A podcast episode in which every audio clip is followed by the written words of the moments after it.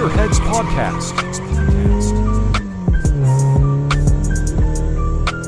And it's lights out and away we go! Bem-vindos de volta a outro episódio do Ving Gear Zero, teu podcast semanal dedicado a todas as coisas no mundo da sim racing, das corridas de simuladores e, claro, um bocadinho do automobilismo. Sou o teu apresentador, Ving, e este é um programa que vamos ter emocionante para ti. Mas antes de mergulharmos nas últimas notícias e atualizações, vamos dedicar um momento para agradecer a todos os nossos patrocinadores no Patreon.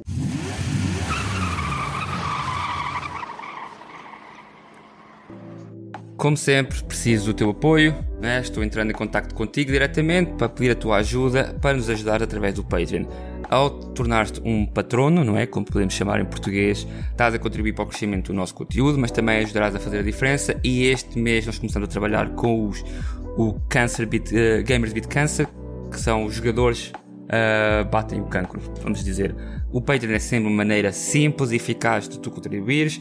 Ao tornar-te um patrono, terás acesso a vantagens exclusivas, conteúdo de bastidores, saberes um pouco mais sobre a comunidade e fazes a diferença. Portanto, I think, eu penso que juntar-te a nós será algo muito bom e, como sempre, poderás visitar a nossa página no Patreon para saberes um pouco mais e juntar-te, como digo, mais uma vez a nós no Patreon.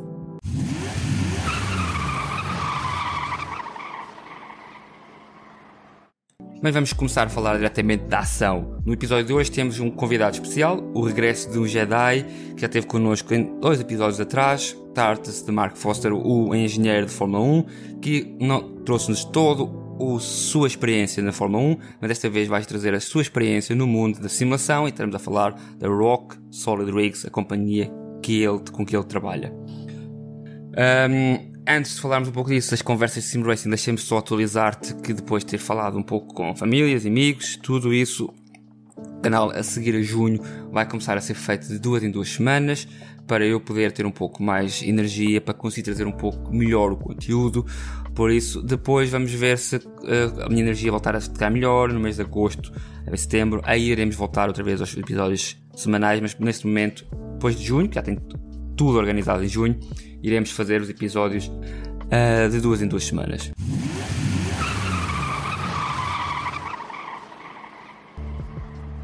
Mas primeiro vamos acompanhar as últimas notícias no mundo de corridas simuladores e vamos começar com a Race Room.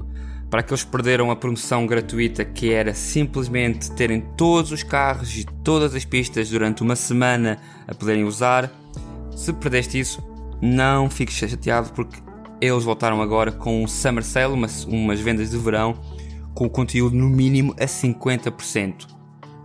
Se foste como eu e não pudestes aproveitar uh, todo o conteúdo, não é? acho que só aproveitei, digamos, mais no domingo. Penso que foi quando eu tive a possibilidade de experimentar um pouco, se não me lembro bem. Aí aí, pronto, tens os circuitos de Macau, todos os conteúdos de WTCC, DTM, portanto, existem muitas coisas mas vamos desvendar um pouco o que eles trazem. A partir de agora tens pacotes até o dia 13 de junho com 50 e mais descontos. Vamos ver. Tens o European Truck Pack, todos uh, os circuitos europeus, por 20 uh, libras, volta de 20 euros também. Vai ser com 78% de desconto do pacote inicial. Temos circuitos como Brandades, Monza, Spa, Francorchamps, Nürburgring, mais 21 pistas em 67 configurações diferentes. Também poderás ter, se quiseres, um pacote drivers, um pacote pilotos. Tens o Mazda MX5, um Crossley 90F. E isso está com 83% de desconto por 7 uh, eh, euros. Mas estás procurando uma melhor experiência e queres desbloquear o simulador completo com mais de 200 carros, mais 55 pistas e layouts, podes fazê-lo através de 68 vamos, vamos dizer 70 euros, tens o pacote que abrange tudo e que vai satisfazer qualquer entusiasta de corridas. Lembras-te que a versão do Race Room é gratuita, portanto tu podes fazer o download do jogo gratuitamente, que trará à volta de 5, 7 carros, 4 pistas com diferentes layouts, portanto já traz algum conteúdo e é gratuito. E claro que poderás desfrutar agora de tudo por 60 7 a 70 euros. Portanto, eu acho que é um dos melhores jogos a nível de simulação, a nível de carros de pista em TC. So, vamos ver como não temos não tens o British TCC, infelizmente, mas tens os DTM, tens os WTCC com uma gama enorme de carros, tens vários GT3, claro que é mais completo que em, em nível de manufacturers, em nível de uh, Claro que o Seto Corsa Competizione, o Seto Corsa Competizione tem muitos carros, mas muitos modelos que são iguais, não é? O Evolution 2, o Evolution 1. Aqui temos vários modelos diferentes. Tens depois o ADAC uh, alemão. Poderás correr com o Flip Kerk, o carro Flip Hop Kerk no DTM, com o carro do Félix da Costa no DTM. Portanto, são um bom pacote. Por isso, se estás entusiasmado, aproveita que até o dia 13 de junho vão estar estas ofertas incríveis e aproveita antes que o tempo acabe. Mas mudando a marcha para um mundo de corridas de consola, não é? Gran Turismo 7 está a chegar outra vez e traz adições novas. Falamos do Aston Martin Valkyrie, do Evolution 3 Mitsubishi Lancer e do Subaru Empresa de 2004, que conhecido foi o Richard Burns e do Peter Solberg. Um, continuamos a argumentar que calhar, o GT7 precisa de mais uma variedade de carros. Falamos de carros clássicos e carros, se calhar, de street racing, carros de rua, não é? Como falamos agora WTCC, DTM. Estamos a, estamos a trazer muitos carros normais de road, não é? Carros de, clássicos de rua. Muitos modelos já existem no mundo do, do Gran Turismo, portanto, se calhar não é uma mais-valia adicional eles ao circuito. Também esperamos um pouco mais de um jogo que sempre nos trouxe muitos circuitos de rua, não é? Temos de falar dos históricos de Roma, uh, Hong Kong, Nova York, os circuitos de Seattle, os circuitos que foram sempre conhecidos pelo género. Acho que fazia bem eles focarem também um pouco mais nisso, porque acabam por haver circuitos. Claro, seria bom ter um circuito de Macau, que é um dos meus circuitos favoritos, não é? Um circuito que é muito técnico, um circuito que é muito difícil. Seria um circuito muito bom para ter, uh, se calhar, semelhante ao ao, ao de, um, ao de Japão, portanto, ao Tóquio.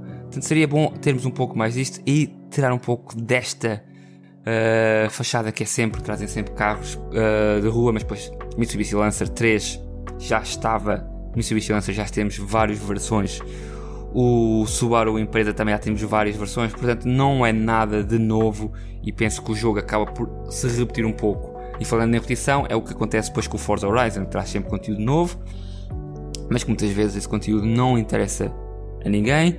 E o Lego 2K Drive vai trazer agora um novo DLC que é mais à volta do Fast and Furious, não é? A Velocidade Furiosa, que também não penso que vai trazer ou vai empolgar muito mais a um jogo que já está praticamente morto.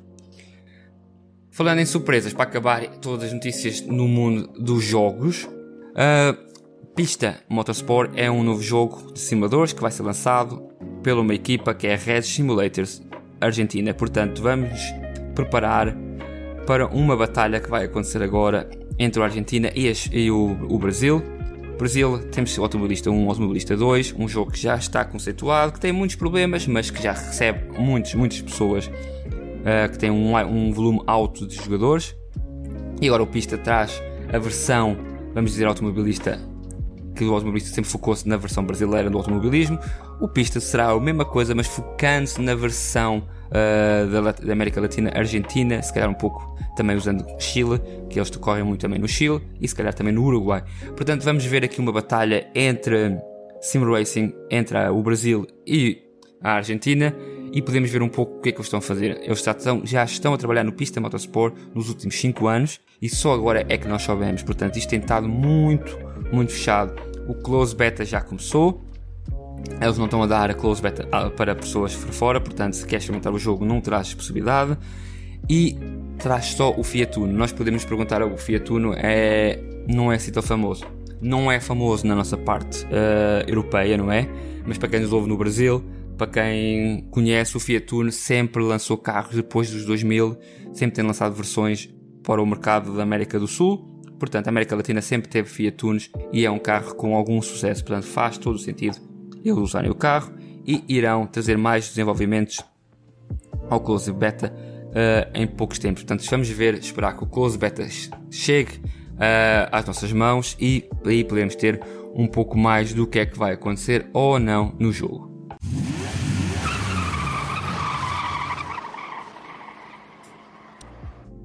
Mudando um pouco mais para o mundo de, do hardware, Tony Canan, o piloto brasileiro, afirmou agora uma colaboração com a Aztec Sim Sport. Estamos a ver uma colaboração, poderá ser coisas muito boas. Eles indicaram uma parceria com um novo pacote de equipamentos que é o TQ Sim, que inclui o La Prima Direct Drive Wheelbase da Aztec Sim Sport, o La Prima, eh, os pedais La Prima e o volante La Prima. Em tons de cor do Tony Canan, vamos ver um, um preto e verde, um pouco mais parecido com o Lanterna Verde, se lembram do filme, com o Ronald uh, Reynolds. O pacote pode ser visualizado no site da Aztec mas se estiver interessado em comprá-lo, tens que comprar pelo Micro Center, que é um, exclusivamente da América. Vamos falar um pouco do pacote. O pacote está em três, em três partes, cada parte tem que ser comprada uh, separadamente. Vamos falar. O, o pacote contém o Direct Drive de 12 newtons, está nos preços de 900 dólares. É um design industrial dinamarquês nas cores do Tony Canan, como falámos, o preto e o verde, com 12 uh, newtons de torque compatível com a Aztec SimSport Quick Release, testado com mais de 200 milhões de rotações, que traz 5 portas USB-C.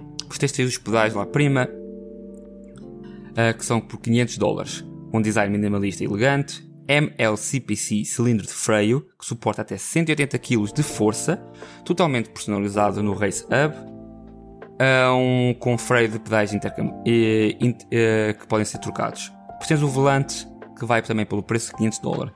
128 opções de entrada individuais, tens 128 inputs, 128 botões, 12 botões de pressão, 12 interruptores Kinky de 7 vias, 3 codificadores rotativos de 12 posições, poderão ser usados para o uh, para a pressão dos pneus, uh, para, a pressão, para a pressão dos, dos uh, travões, para o TC, para o ABS, e tens duas pás magnéticas sem contacto.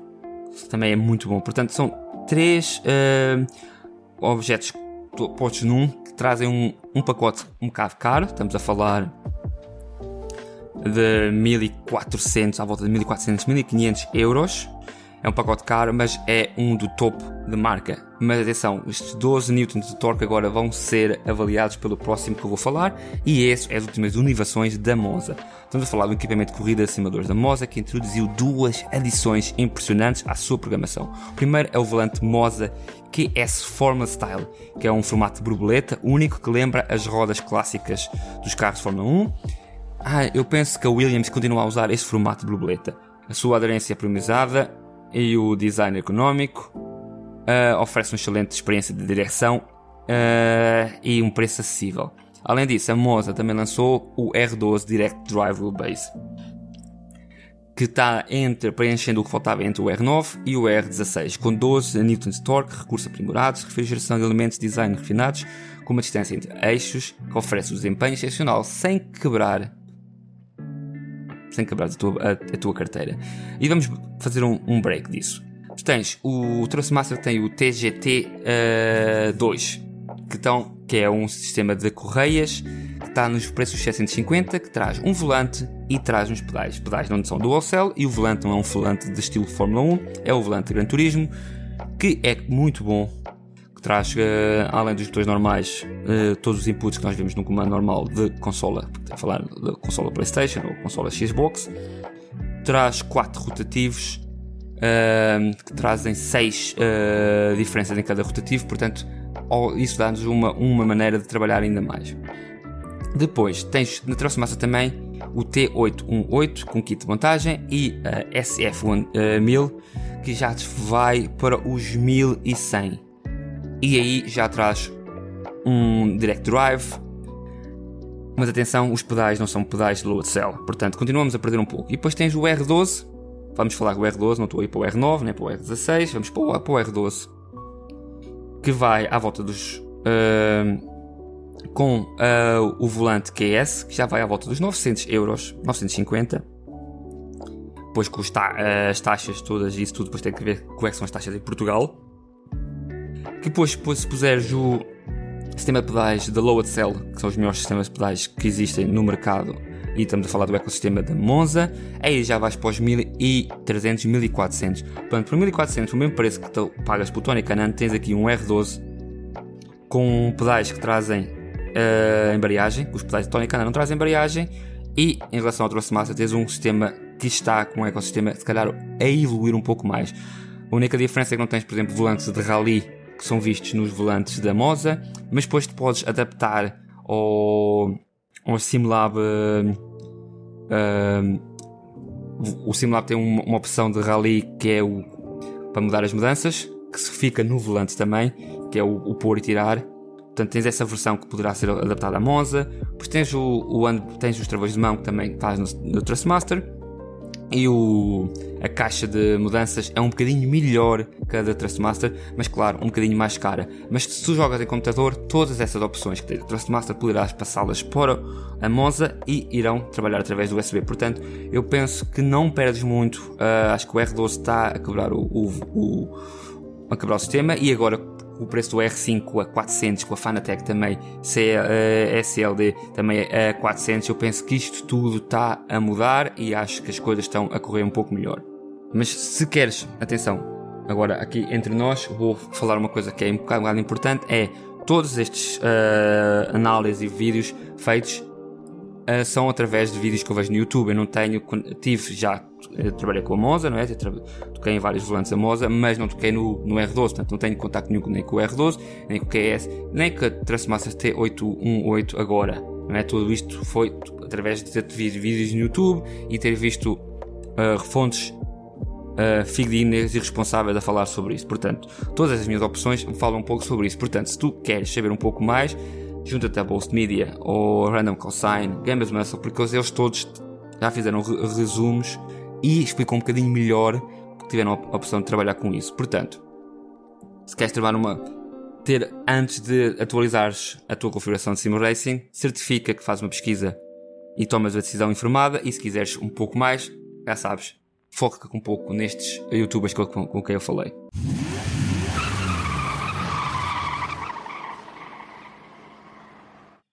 Isto encerra todo o nosso segmento sobre notícias e agora vamos, esperamos que tenham gostado e vamos passar para a entrevista com o Marco para a segunda parte do meu tempo com ele.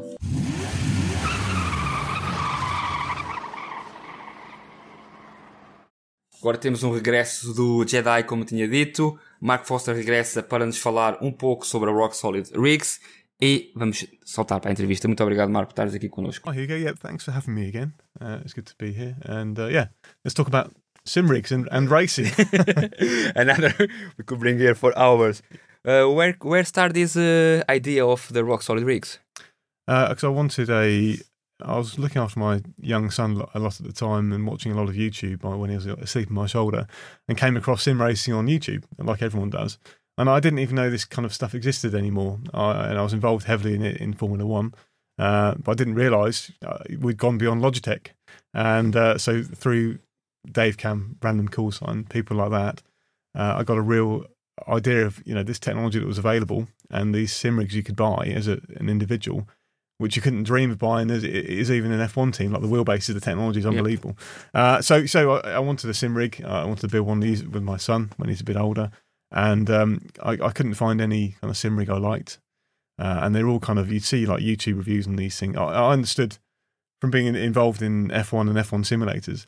I would uh, say that's, that's your yeah. It's you start my, seeing you know, see all the flaws, everything. Yeah, no, I mean I was very lucky. So um, uh, one project I did for an F1 team was the their simulator uh, cockpit. Okay. Uh, so I was designing that uh, for about six months. Uh, and the main thing, main things you need to do, a sim cockpit is a big bracket that holds you in place and the controls in place in the right position, uh, which you can adjust. But also, it needs to be very, very stiff. Okay. That's that's it. Uh, and that's uh, I was seeing all these reviews for the very well-known cockpits on YouTube, and amazed by the fact that the reviewer would say, "Oh, it's so stiff, it's not moving." Uh, and they'd have their thousand pound Simucube base and you know their thousand pound pedals, and their their rig would be moving all over the place, and they're, they're looking at the camera saying, "There's no flex in this thing." Uh, so I wanted to make my own thing that wouldn't flex like that. So you're because Simucube decide how your wheel feels, Heusinkveld decide how your pedals feel. You yeah. don't want your sim rig deciding anything. Yeah. apart from holding that thing in position. Uh, so the feeling. yeah, yeah, yeah. GT Omega is suffered a lot. it a bit of a night- nightmare? yeah, it's, horrible. It's it's um uh the problem obviously to get a stiffer rig you not need to spend more money typically, uh but I looked at design and, and the, the the stress problem the problem of a sim rig as a stress exercise and how you resolve the loads and you know mainly it's braking so 150 kilos whatever braking and steering is it can be quite a high torque load and uh, using panels of any kind of material it seems to be the way to make something like that because you can you can uh, resolve loads a lot better using panels uh, especially with a material which is like plywood, which is essentially like a, a composite panel because it's fibers um, uh, in a, essentially in a resin uh, that's also you know actually we can make every part the shape you like to Mhm. To to be the you know to be the uh, have the adjustment features and the stiffness that you need you know for this problem. And I looked at it as a problem at the time, and I fortunately had the software available. That kind of stuff was very easy for me to do.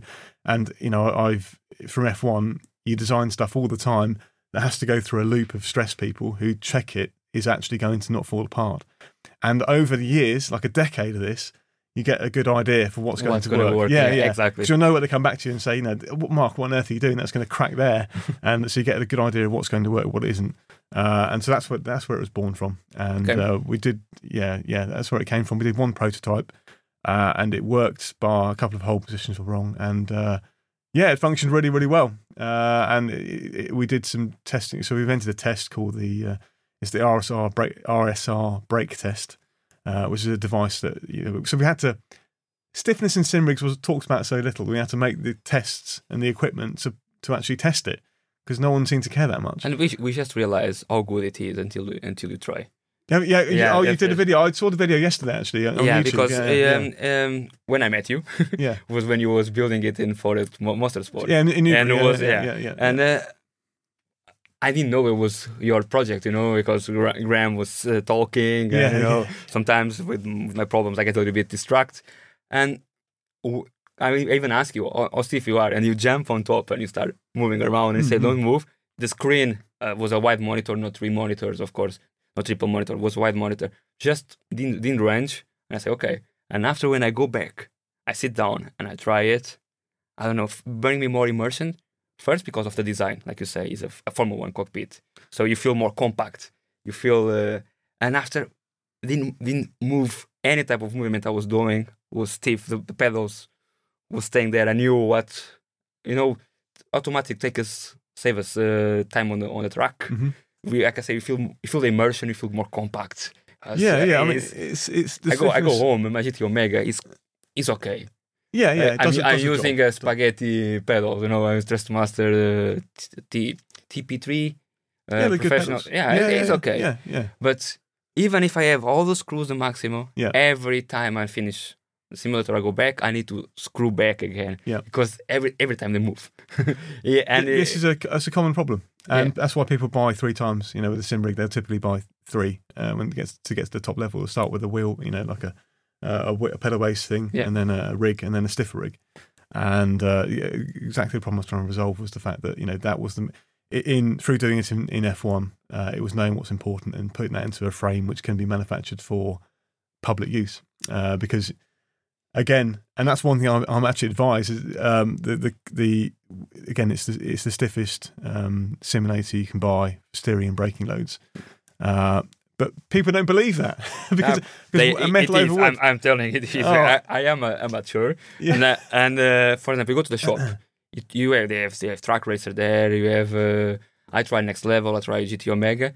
And the way that you, you see it, and after, for example, my mother, she, she's not connected to sim racing, she don't know nothing about sim racing, but she knows about um, working with uh, wood Mhm. because she have a school, she's on top of school with people with disabilities, Mhm. and they they learn how to be carpenters. So, Okay, uh, yeah, so they yeah, learn how to work. So she knows, because she's the director, she knows what is a good material. And the first thing, she goes to the shop, she grabbed my hand. oh, she been said- there? Yeah, she comes, Actually, comes visit, ah, right, and she say, I like this one. Oh, cool. This one is, she sent me the name in Portuguese, and she say, this is uh, this one, gonna gonna stay here at least for 20 years and no gonna not gonna bend or No, gonna, she can probably see the strength in it. Yeah. She, can, she obviously understands woodwork and Yeah. how you, how you uh, resolve loads and, and keep things stiff. Uh, and, you know, it's She even told me how, many layers probably, probably would be, Oh, and I have to, I have to go online and I have to check. I was like, okay, you, according to the website, you are correct. Correct. take her on board for PR. She'd be perfect. um, yeah, no, it's it's um, it's one.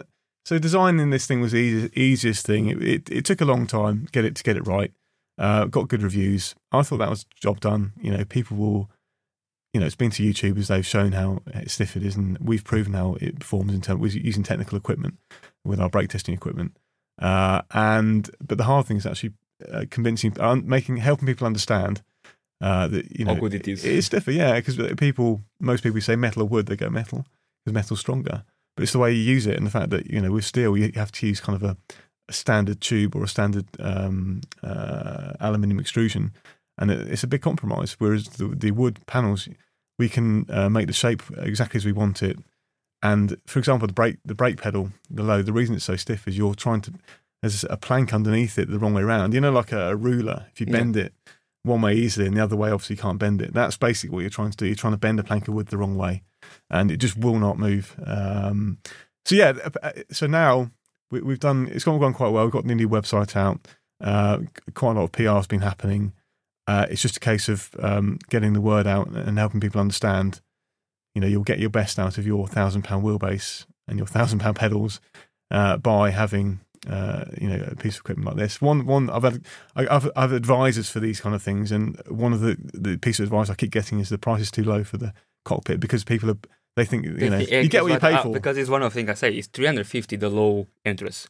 yeah, And uh, Yeah. for example, GT Omega, GT Omega, no, sorry, next next level. Yeah. They make now one with Ferrari and one That's with what- yeah, racing, yeah, yeah, and it's yeah. 1,400, yeah, yeah, and it's almost for the same, bringing the same thing than yours. A- And do you know what? And, and that one, what frustrates me a bit, it's just business though, is that uh, ours will be stiffer. yeah. It will perform better. And if you're going from the, the rig to the car, which a lot of my customers do, um, you know, you your muscle memory will be more f- uh, f- finesse and, and more. It's fi- what I say because accurate.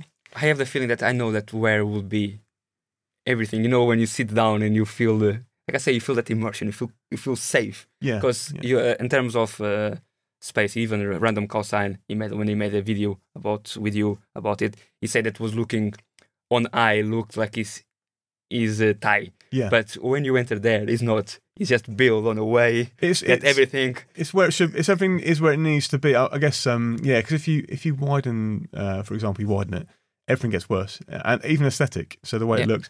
So we it's designed so you can, you know, the uh, Sparco Formula seat, the layback Yeah. one. It's a lovely seat. Um, it's designed that, that that's a wide seat. It's 50 centimeters. So ours is designed to fit that seat. It's the biggest seat. But people fit. You can fit all kinds of automotive seats in there. RX, uh, RX eight seats, that kind of And stuff. you have different levels because you can put Yeah. the seats on different levels, even the pedals. yeah. You yeah. have the, the to bring the pedals up if you want to go in Formula One, uh, Formula One way. So you have everything you can adapt it. So Yeah. you have, uh, Yeah, So oh, it's up know- to you. And in ter- one question in terms of wheels, you are able to put wheels under uh, wheels on. under under the rig just to move it. Uh, you. I never have actually. No, Okay. no. That's because that's my problem. That is make me taking a little bit because I don't have a big space at home. So what I do, I have my wheel- my my rig Yeah. on the corner of the room, Right. Okay. okay and after I need to pull it.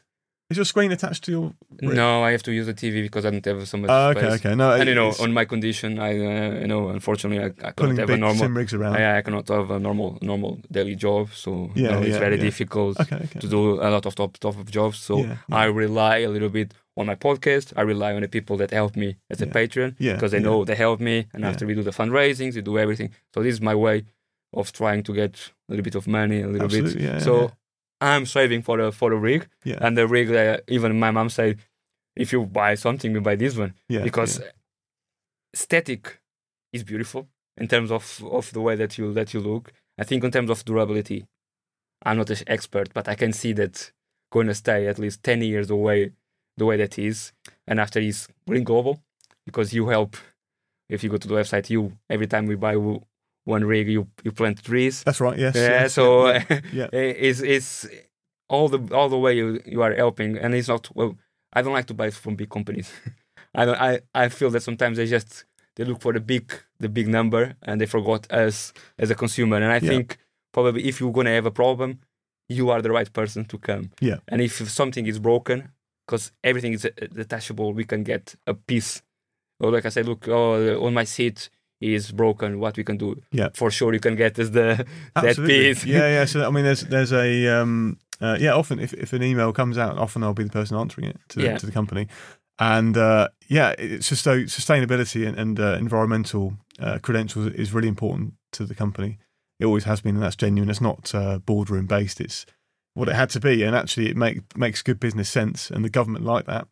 So the government support you if you um, you know are genuinely uh, a sustainable company which we you know we're moving towards and we're trying to get approval FSC approval. Uh, we use FSC material which is basically means it's the most responsible uh, material you can buy environmentally. But yeah no in terms of also how much stuff moves around it's far less than any other cockpit. Like environmentally we're you know uh, you know and I open up any challenges uh, we, we are way beyond anyone else in terms of environmental credentials and we have tried like I said the five trees we use renewable plywood. Um, and again any challenges to stiffness also happy to if any cockpit manufacturer out there wants to challenge our uh, claim to be the stiffest cockpit we have the equipment. We'll send it to you. Just pay the shipment and you can have the equipment to prove it. Because we can't test your we can't test the the competition because it's uh, defamation. Because Yep. They can say, "Oh, you set up wrong."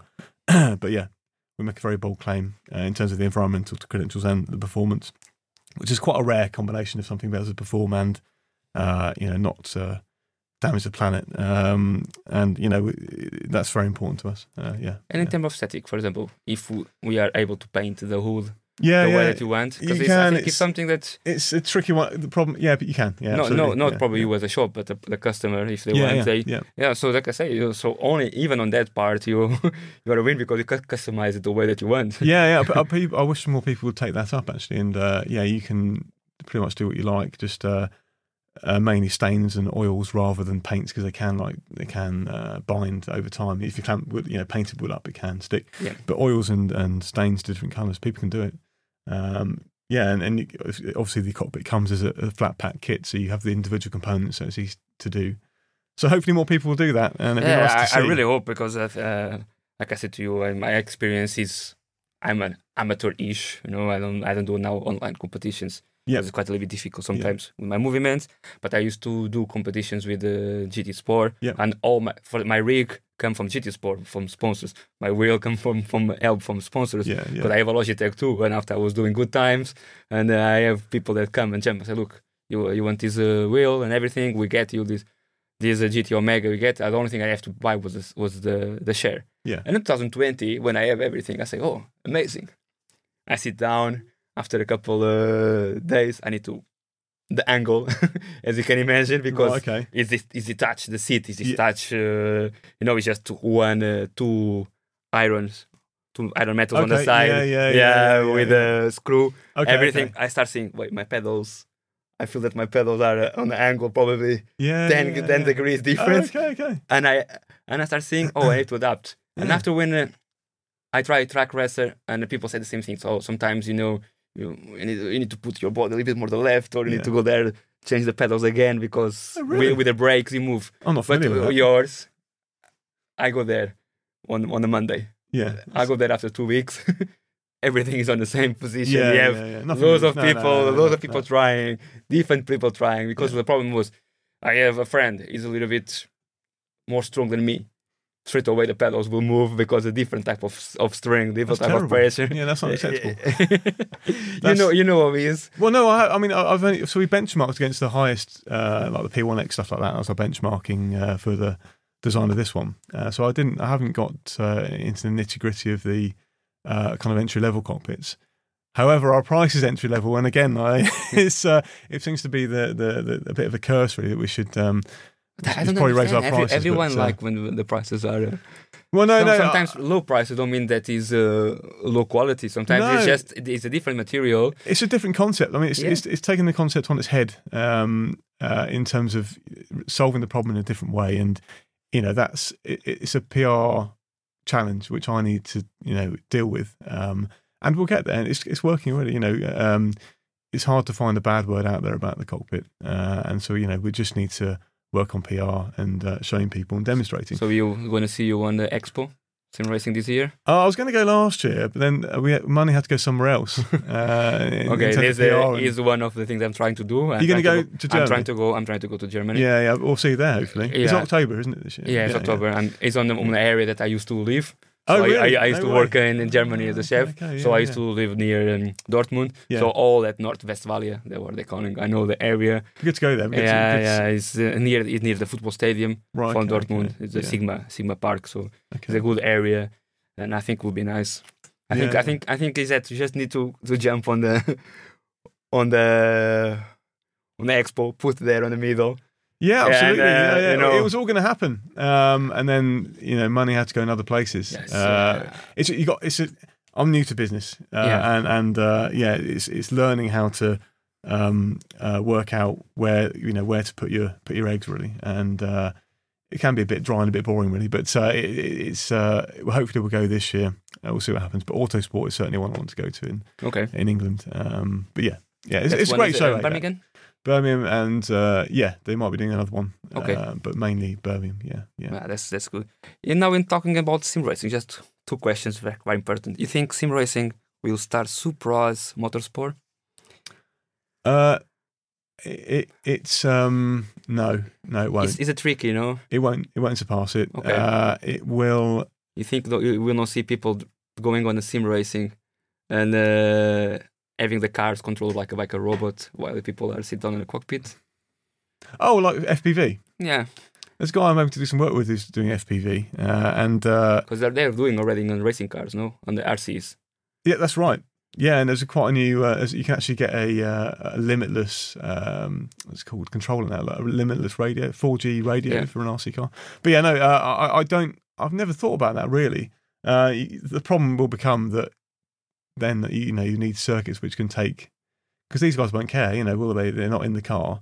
They'll be firing cars off into the barriers and through the, the car park. That is one Uh, of the things yeah. as we see on sim racing. Yeah, yeah. I mean, that's uh, and again, that's why F1 cars limited is, is because uh, you know you, can only make the track. You have to make the track bigger and bigger, and the runoffs bigger and bigger, which gives you big, big problems uh, with uh, spectating because you have to get the spectators further and further away. Um, I, I no, I, after I you think sit down on a corner and you, you see the race for the TV. yeah, yeah, on yeah. the TV. So No, after what happened. I think um, uh, in terms of sim racing, it's going to become. It won't become spectator heavy, I don't think, but it'll become competitor heavy. Okay. and that's the difference. Um, the bar to entry is going to get lower and lower.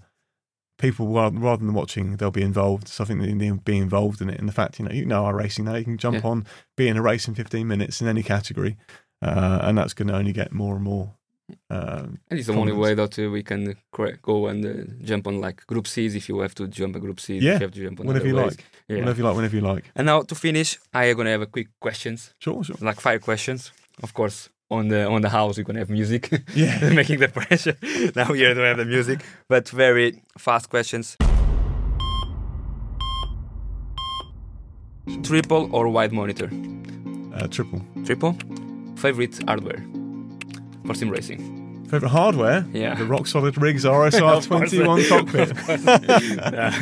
Uh, if, if not that, then um, terms of uh, wheelbase, Sim- Simucube can't really be beat. I love the Okay. Rexing wheel.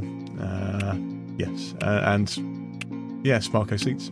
Sparco seats. Mm. Okay. iRacing or Assetto Corsa? Assetto Corsa. Really? Yeah, Why? uh, just because it's it's easy for customers to use, and you can jump in any car. And there are lots of mods available, lots of tracks, uh, and yeah, it's in terms of the realism as well, in my opinion. Uh, don't get me wrong, I'm not much of a sim racer myself. and I'm not very fast at all, uh, but I Me like neither, jumping in cars. fun. Yeah, exactly the fun. And and for me, again, like a lot of my customers, it's jumping in a certain car, uh, a certain track. Doing a, dr- uh, our dreams. yeah, I think that we, as a kid, we would yeah, love to do it. You can do that, but the thing is, people who can afford to do that would often rather sim race because they can then see their wife.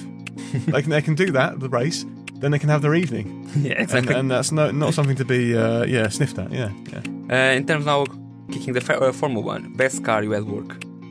Uh, I'd say the RB3. So it's one before they won the championship. The first uh, car I ever worked on. Yeah, RB3. Okay. It was it was kind of a change in, in tact for Red Bull. Is when they they were getting warmed up, and the car was just unbelievably tight. Everything was so well put together.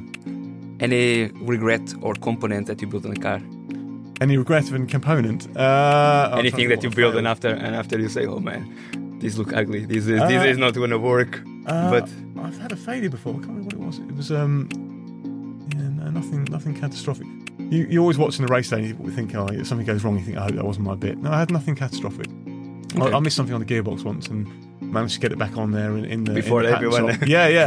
it was a bit of a panic situation, but I dealt with it and then told my boss what happened. Yeah. and uh, to finish, any team that, or that you like to be involved that you think is missing, that you say, "Okay, I would like to work with this team and I didn't work." Uh, I, I'd always go back to, um, you know, I'd stay involved with, you know, I am still involved with Formula One. Um, my last involvement ended uh, in uh, January this year uh, with Alpine. So I'd, I'd, any F1 team I'd be very happy to work with. okay, Yeah. you won't have anything that you will dream to to work. Uh, my dream was working in Formula One. Uh, so uh, and, that's the, uh, that's the way. Yeah, yeah, but no, I, I, uh, they're, all great. All the teams are, you know, really good places, and, and the people there are, you know, uh, really, you know, something special. And that's why, I- you know, that's why I went to F1 in the first place was I wanted to be, become a good engineer. Okay. So how do you become a good engineer? You try and get in the the place where you think the best engineers are, and they are, and and they help me um, become reasonably good. That's amazing, Mark. Thank you so much for being with us. I think it was two great podcasts that we make here, completely different, a little bit sim racing, where we just quick it very fast. But after when you speak about Formula One, we could stay here Yeah, and probably absolutely. do uh, ages, a yeah, yeah, season already of a year No, it's been talking about everything. Yeah, there's so, there's so much to talk about, and uh, no, thanks for having me, Hugo. It's been a pleasure, and uh, yeah, good to see see your podcast growing and growing as well. You know, Yeah, because you was quite there on the, on the beginning. Yeah, well, the beginning wasn't that long ago, uh, so Yeah, no, exactly. yeah, Exactly. so uh, you know, long may it continue, and uh, yeah, and I'll, I'll, we will do more things together. yeah, for I'll sure. probably see you next month. Yeah. Uh, yeah, yeah, yeah, Forest Motorsport. All right, thanks so much. Thank you.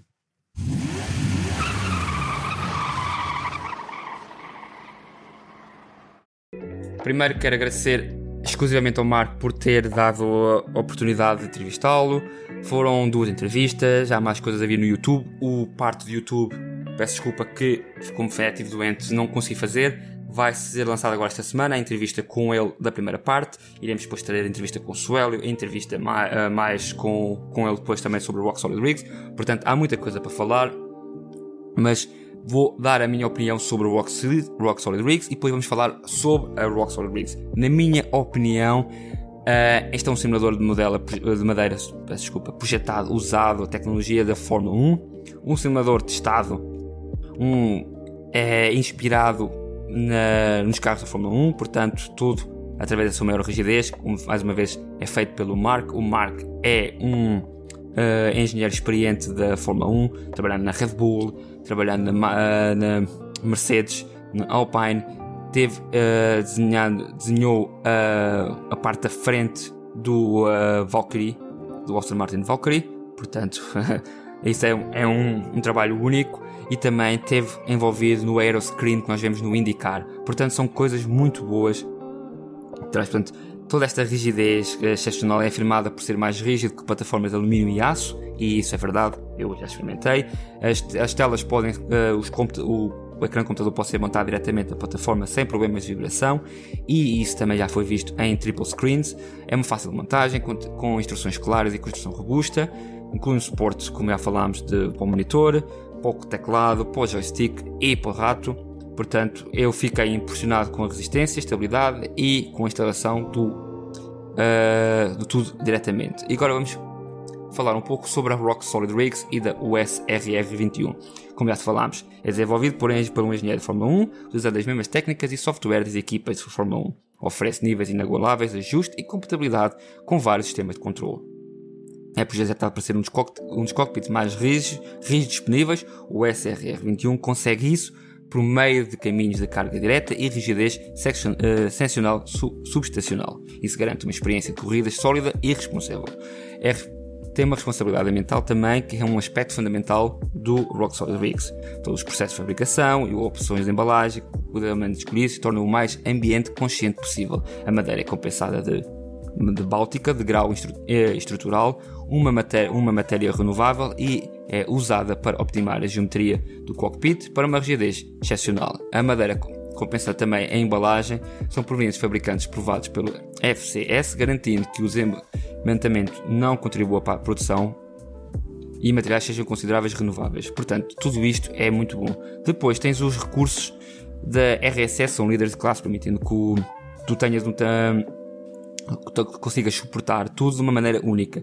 Portanto, o assento pode oferecer entre 20 cm de ajuste para a frente e para trás, 12 cm de ajuste vertical, com uma inclinação de 32. Claro que isto também depende depois do tipo de assento que tu vais usar.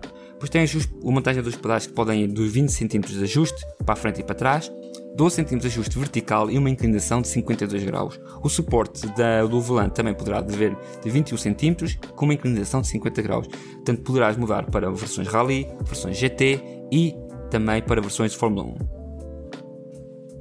A montagem e a personalização são feitas sem esforço, portanto, nenhuma ferramenta é necessária para, para configurares o SR21 e mais, tu poderás, por exemplo, usar uh, pinturas, é? tu podes pintar a madeira, a madeira de maneira que quiseres, podes usar hum, vinis para pôr o, o Rock Solid Rig da maneira que tu achas que seja melhor. No geral, eu acho que a Rock Solid Rig combina técnicas avançadas de engenharia, consistência ambiental e, um, e ajuste de suporte para oferecer um cockpit de corridas de simulação de madeira que atende aos profissionais e aos entusiastas.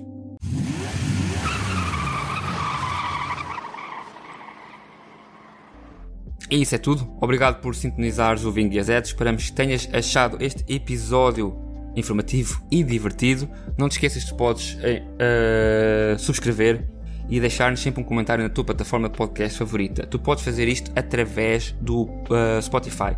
Sempre carregas no Spotify, estás a ouvir o, podcast, faz um scroll para cima, não é? Pontas para cima, irás ser um, um, um questionário, não é? Que podes dar a responder o que é que achas que é melhor no podcast ou não, e aí poderás ajudar-me a saber um pouco melhor a vossa opinião. Junta-te para nós na próxima semana porque iremos aprofundar um tópico diferente e vamos falar do mundo de rally no mundo da simulação. Iremos falar sobre a história do mundo de rally na simulação, iremos trazer o Dark Saber Porto, o Dakar Saber Porto, vai-nos falar sobre o Dakar e o jogo deles. Iremos ter a Nicolas DGV e, claro, iremos tentar trazer uma pessoa para falar comigo e debatermos sobre o que é que vai acontecer no mundo do rally daqui em frente. Portanto, Fiquem ligados para mais conteúdo emocionante nas próximas semanas. Lembra-te, continua a correr, continua a melhorar e continua a adorar o mundo, o mundo das, das corridas de simulação, como eu faço. E um adeus até já.